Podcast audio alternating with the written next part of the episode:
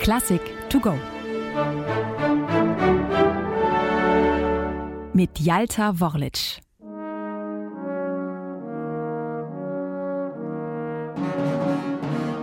Triumphal. Mit kraftvollen Fanfaren eröffnet der tschechische Komponist Leos Janáček seine Sinfonietta für Orchester. Sie ist eine musikalische Hommage an seine Heimat.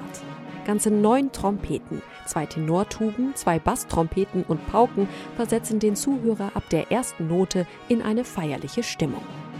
Das Werk entsteht 1926 für ein Turnfest, für die Turnvereinigung Sokol, zu Deutsch Falke einer nationaltschechischen Bewegung, die sich neben der körperlichen Ertüchtigung dem nationalen Gemeinschaftserlebnis verschrieben hat, ähnlich wie hierzulande einst Turnvater Jan. Janacek ist selbst ein überzeugter Verfechter der nationalen Sache und seit seinem 23. Lebensjahr ebenfalls Mitglied des Sokol. Entsprechend gerne steuert er ein Musikstück bei.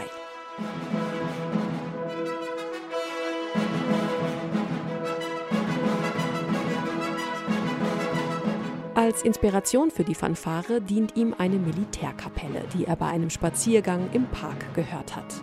Ihr Klang löst in ihm patriotische Gefühle aus. Seit wenigen Jahren ist die Tschechoslowakei nun unabhängig vom österreichischen Habsburg. Aus den Tschechen wird eine eigene Nation. Zunächst nennt Janacek seine Komposition Militärsinfonietta und arbeitet das Werk zu einem fünfsätzigen Orchesterstück aus.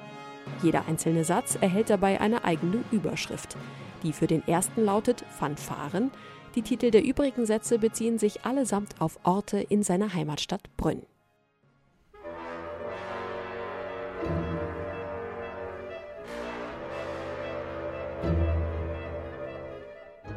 Der zweite Satz trägt die Überschrift Burg.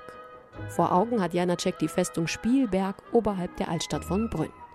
Die Burg aus dem Mittelalter wurde von den Österreichern als Kaserne und Militärgefängnis genutzt. Von ihrer wechselvollen Geschichte erzählt dieser unruhige zweite Satz.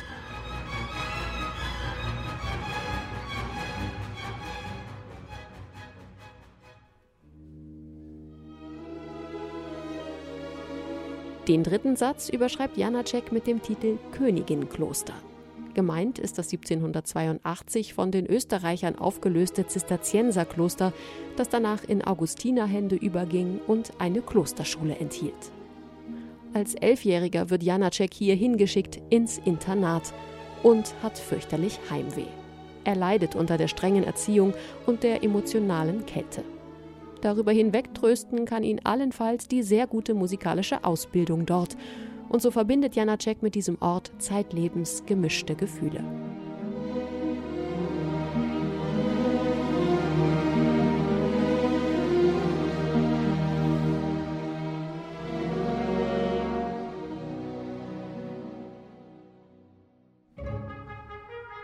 Der vierte Satz bildet das bunte Treiben auf den Straßen von Brünn ab.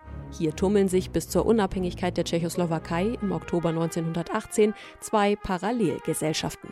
Deutsche und Tschechen leben nebeneinander, haben eigene Cafés, Geschäfte und Kulturstätten. Die Trompete bläst ein Polka-ähnliches Motiv, das von der Eingangsfanfare abgeleitet ist. Die Atmosphäre des Satzes schwankt zwischen tänzerischer Ausgelassenheit und Beklemmung.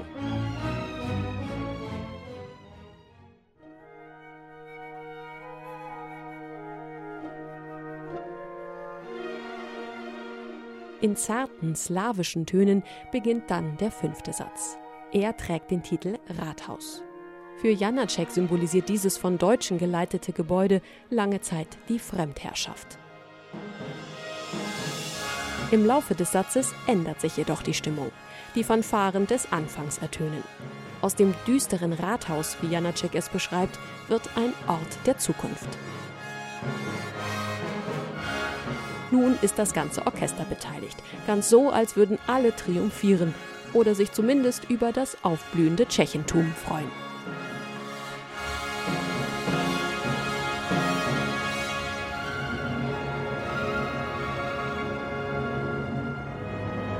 Die Überschriften der Sätze verschwinden vor Drucklegung des Werkes schließlich, wie auch sein Titel Militärsinfonietta.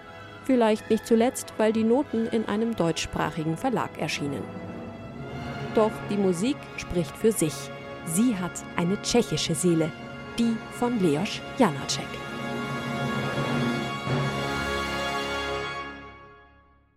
Eine digitale Werkeinführung des Norddeutschen Rundfunks. Weitere Folgen finden Sie unter ndr.de-klassik-to-go.